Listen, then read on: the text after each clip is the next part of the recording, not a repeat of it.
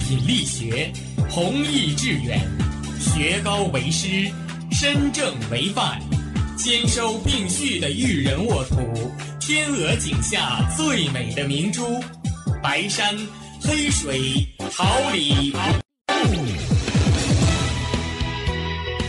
您正在收听的是哈尔滨师范大学广播电台，用声音技术生活，让声音雕刻未来。用声音记录生活，让声音雕刻未来。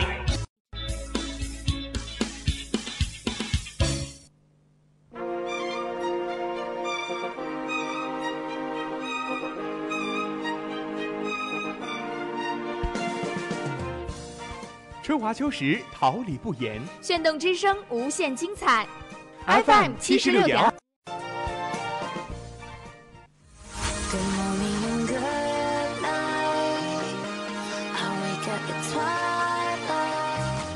让电波在空中回响，让声音重塑梦想。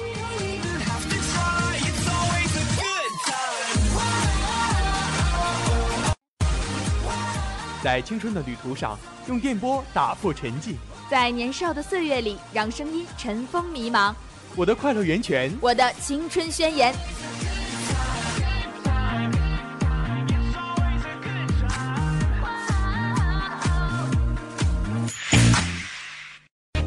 哈尔滨师范大学广播电台，正青春，传递正能量。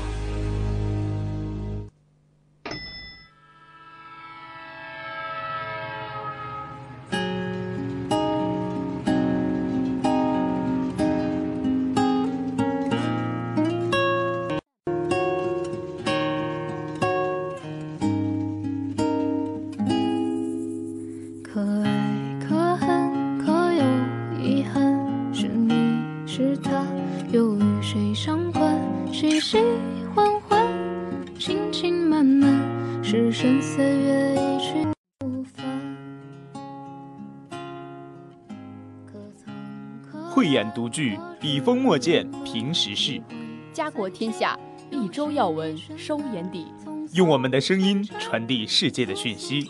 让独特的视角挖掘社会的点滴。哪里有事件，哪里就哪里有新闻，哪里就有现在读报。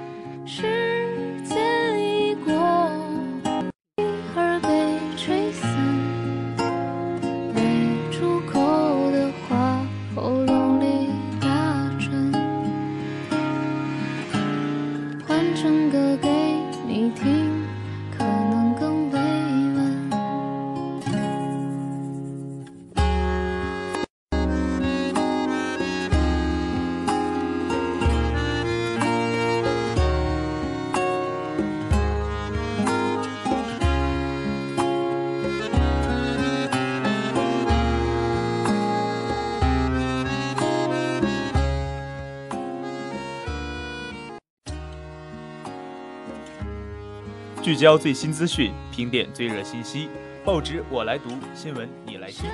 各位听众朋友们，大家好，这里是调频七十六点二兆赫，哈尔滨师范大学校园广播台，这里是每周五十一点五十分准时与您见面的《现在读报》，我是孙斌。天气寒冷，现在读报提醒大家注意防寒保暖。我是王海鑫，在此代表导播王瑞敏、编辑庄园、新媒体关悦、王飞宇、监制邢磊、办公室赵彤向大家问好。在想象中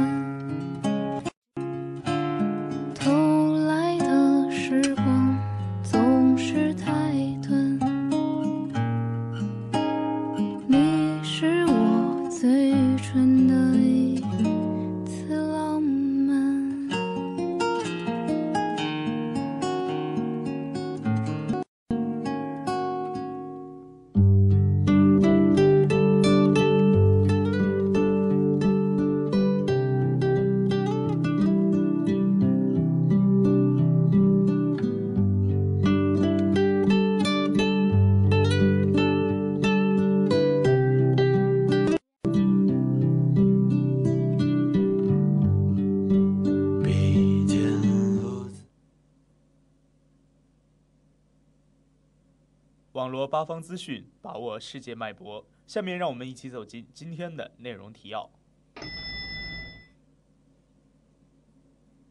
主席在亚太经合组织工商领导人峰会上的重要讲话，引起社会各界热烈反响。中央军委向全军武警部队印发关于严禁违规宴请喝酒问题的规定，从严开列一个不准、十一个严禁的负面清单。京东致霾各地提前出击，重拳拼后报速度。新闻评点将为您提供：两岁半幼童压力过大，免疫力下降，导致斑秃。国家文物局近日印发《文物建筑开放导则》，要求进一步加大文物建筑开放力度等社会现实。本周聊过高校开放公众图书馆那些事儿后，让我们一起走进青年之声。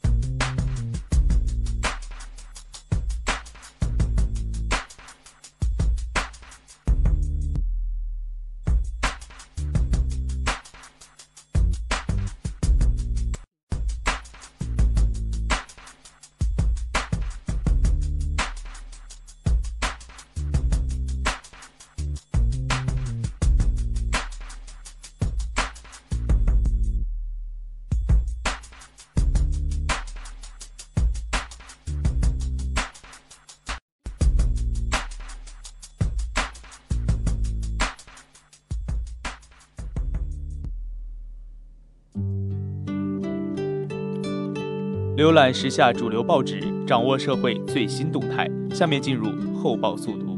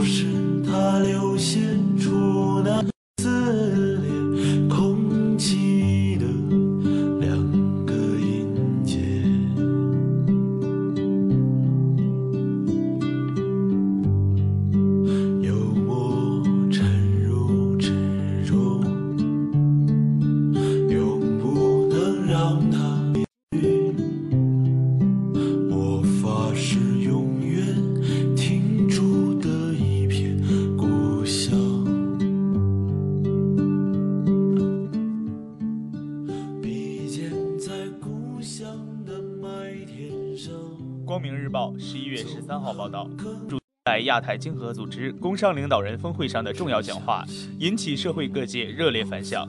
国家主席习近平十号在越南建港出席亚太经合组织工商领导人峰会，并发表题为“抓住世界经济转型机遇，谋求亚太更大发展”的主旨演讲，洞察世界经济正在发展，提出抓住世界经济转型机遇，谋求亚太更大发展的四点意见。同时向世界郑重宣告，在中国共产党领导下，中国人民将开启五大新征程。光明日报十月十三号报道，党的十九大报告指出，建设一辉能打胜仗、作风优良的人民军队，是实现两个一百年奋斗目标、实现中华民族伟大复兴的战略支撑。九月底，中央军委向全军和武警部队印发。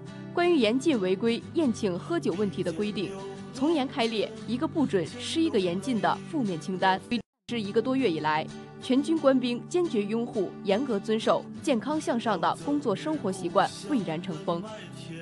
环球时报十一月十三号报道：今冬治霾，各地提前出击，重拳频现，停产检查处力度进一步加强。冬季降临，在复杂的气象条件、供暖季等综合因素下。重污染天气的预警机制和防控措施广受关注。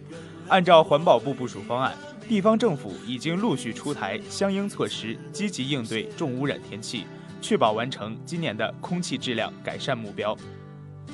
环球时报十月十三号报道：日本东京电力公司福岛第一核电站事故后，不少国家和地区对日本产食品实施进口限制。据日本共同社十二号报道，欧盟常设执行机构欧盟委员会正式决定，解除包括福岛县产大米在内的十个县农水产品中的或全部的限制，并刊载在十一号的公报上，将规定将于十二号一日生效。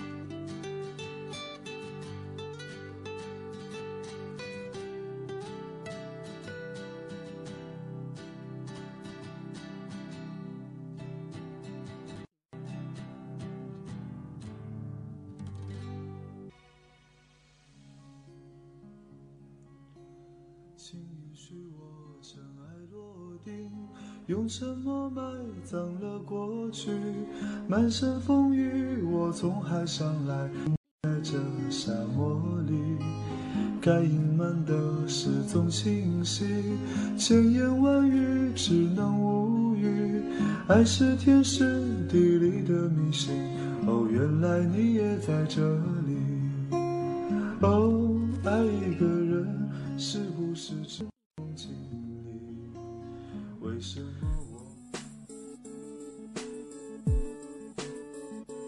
评论最具价值新闻，多角度展现新闻本质，一起进入新闻评点。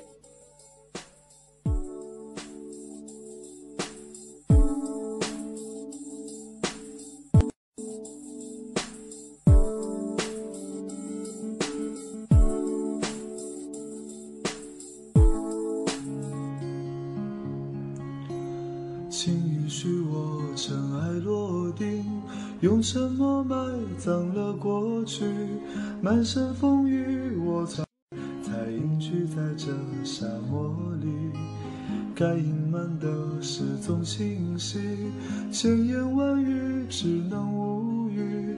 爱是天时地利的迷信，哦，原来你也在这里。哦，爱一个人。只存在梦境里，为什么我用尽全身力气，却换来半生回忆？若不是你渴望眼睛，若不是我救赎心情，在千山万水人海相逢，原来你也在这里。哦，那一个人是不是只存在梦境里？人民日报十一月十四号报道，近两个月，上海一名两岁半的幼童大浪掉头发，头顶出现四五个硬，被医生诊断为本秃。原来，幼童的母亲为了让孩子明年能上一家知名幼儿园，给他报了英语、数学、钢琴、画画、小主持人五个培训班，结果压力过大，免疫力下降，导致了斑秃。尽管孩子们被迫参加各种培训班已经是一种常态，遇到两岁半就开始掉头发的事着实少见。此事当然只是个例，毕竟并不是所有的孩子都会上五个培训班，也并不是所有的孩子都会感受到这么重的精神负担，并由此导致病症。可即便如此，我们还是应该以此为戒，并重新评估教育压力可能会对孩子产生的健康风险。全社会对于教育抢跑、培训泛滥等现象的反思与批判，可谓由来已久。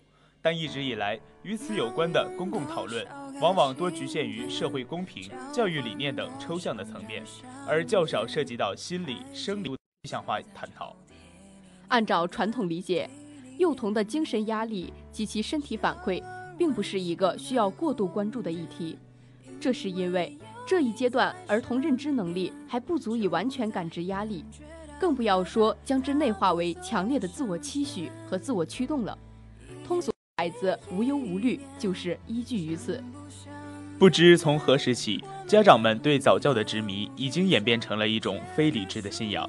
家长们给孩子们制造了太多的压力，却太少关注他们是否能够承受得起。而当幼童因压力过大狂掉头发的事情爆出，我们是不是一切？如果说给孩子一个快乐的童年已经成为一种奢念，那么至少得给他们一个安全的童年。在这温暖的房间，我们都笑得很甜，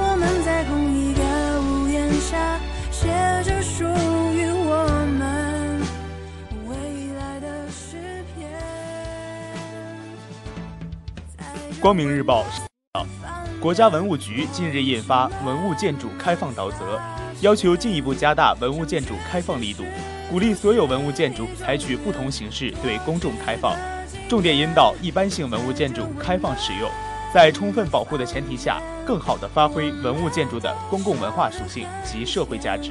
我国是一个具有悠久历史的文明大国，从古到今，我们的先祖在这块土地上繁衍生息，劳作创造，留下了无数珍贵遗迹。因其在人类文化发展史中的价值，我们将其尊称为文物。建筑物是文物的一个重要内容。但是，由于历史上自然兵险不断，很多建筑已经消失在尘埃中，而留存下来的就弥足珍贵。不管是华丽的宫殿，还是简陋的农舍，当他们穿越历史沧桑，依然能够站立在我们面前的时候，我们就与先人对上了话，与历史接上了脉。一处建筑之所以成为前提，就是它具有独一无二的特性。但与此同时，一处建筑成为文物以后，还更应该吸引更多的人前来体味，让观众由此实现与先人对话、与历史接脉，这样才能体现出文物的价值。如果一栋建筑虽然贴上了文物的标签，却大门深人难以进入，它的文物价值就无从体现。因此，国家文物局要求加大文物建筑的开放力度，鼓励所有文物建筑采取不同形式的对公众开放，既有利于普及民众的历史人文知识，也是让这些文物建筑体现其价值的切实途径。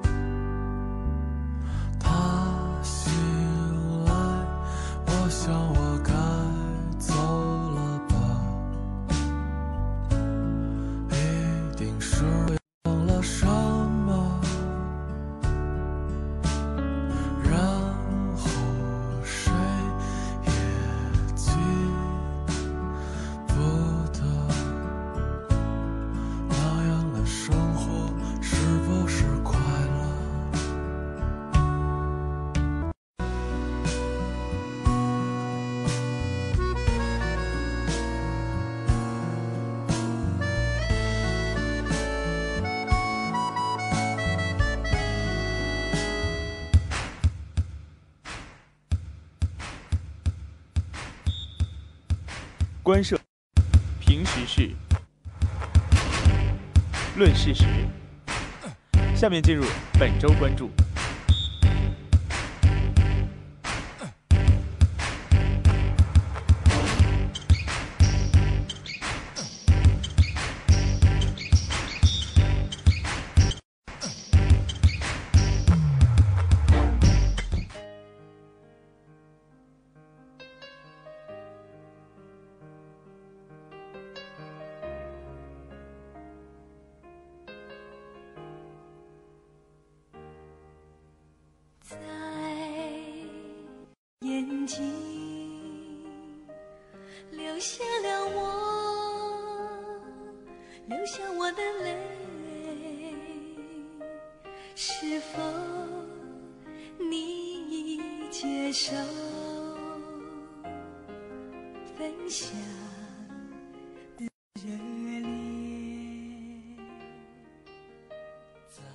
这次会议通过的《公共图书馆法》是党的十九大之后全国人大常委会通过的第一部文化立法，对进一步促进公共图书馆事业的发展将起到里程碑式的作用。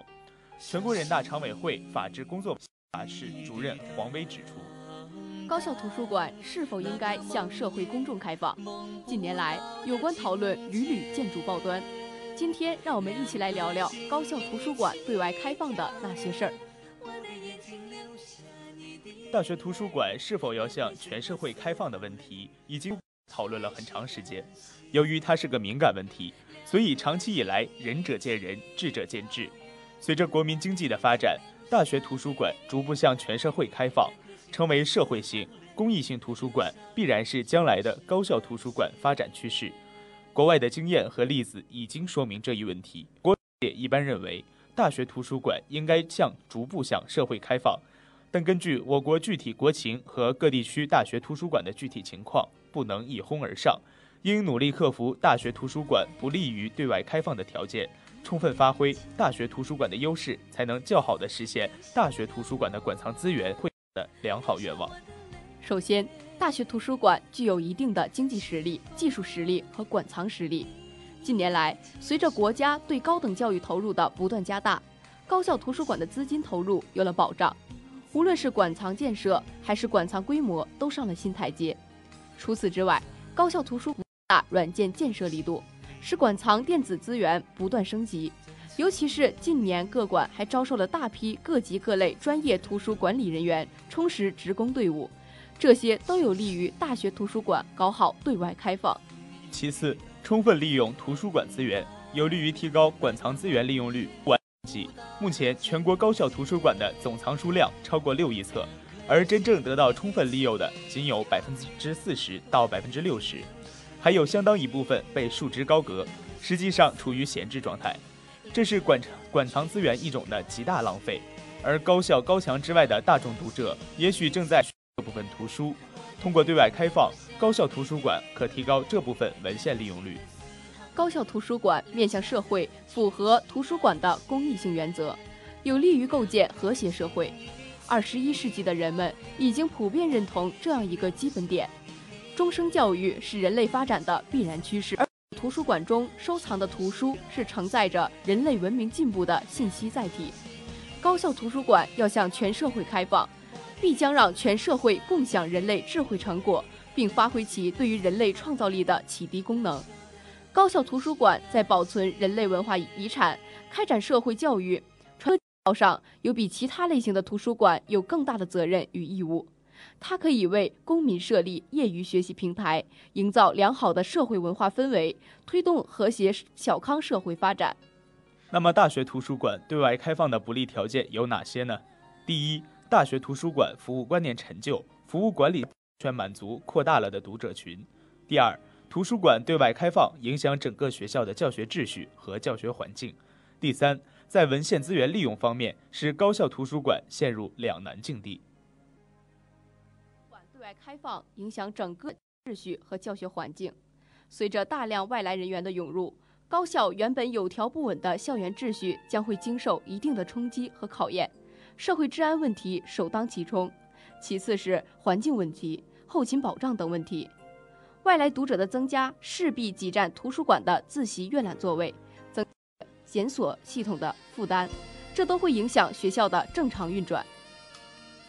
搞好服务本校师生与社会读者之间的关系，把服务于本校的广大师生作为立足点之后，才能兼顾其他。在图书管理上，可以区分服务时间、服务窗口来满足不同的群体需要。法定假日可将读者服务的侧重点向社会读者倾斜，为此，已向社会开放的图书馆要制定一个详细计划，尽量做到校外读者服务与校内读者的借阅高峰错开，并在此过程中逐步探索，找出一个两全其美的办法。二十一世纪是始终学习世纪，教育兴国，启迪民智是大学图书馆历史使命。高校图书馆如果能在对外开放的实践中获得宝贵经验，也势必会对本校图书馆工作有很大的促进。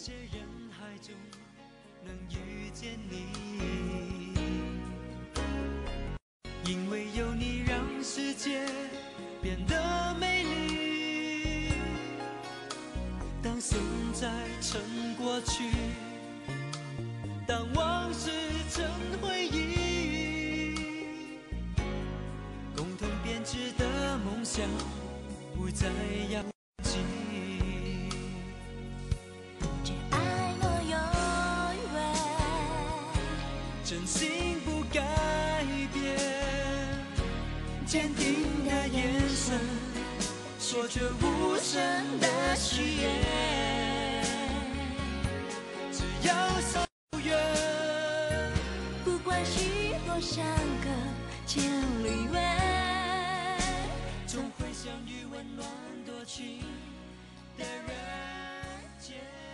花季岂无言，雨季何无声。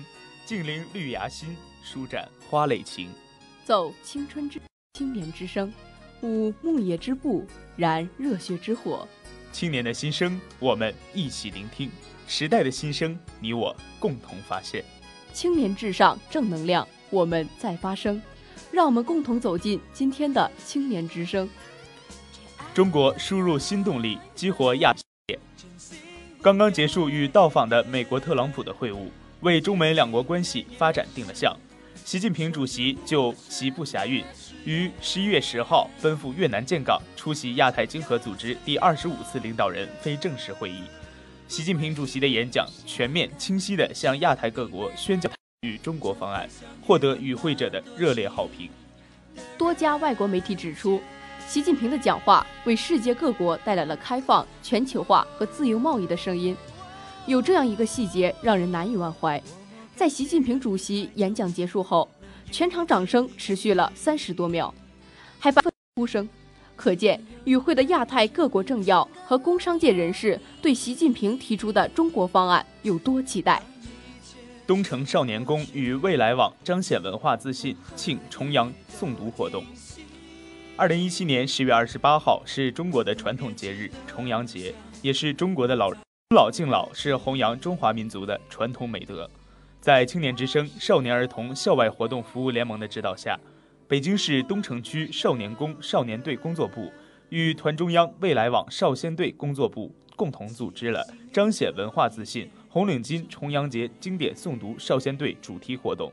于少年宫近年来一直重视开展中华传统文化教育活动，这次利用在具有传统文化特色的优质教育资源场所校替园组织主题教育活动，引导少先队员彰显文化自信，宣传中华民族传统美德，通过活动教育少年孝敬长辈、学会感恩，树立良好的家庭美德观念，增强队员们的社会责任感。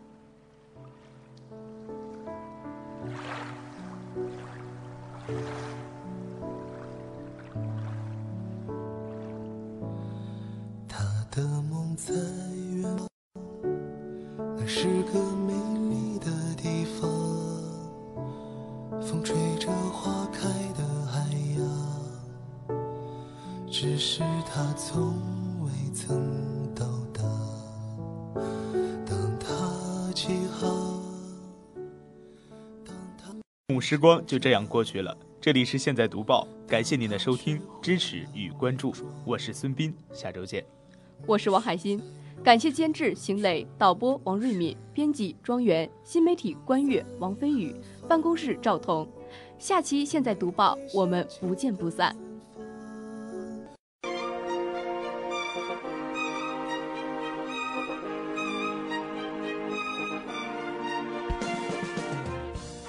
春华秋实，桃李不言。炫动之声，无限精彩。FM 七十六点二。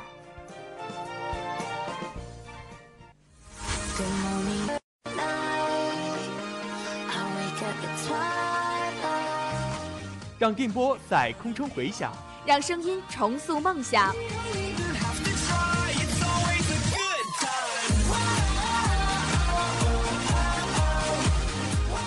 在青春的旅途上，用电波打在年少的岁月里，让声音尘封迷茫。我的快乐源泉。我的青春宣言。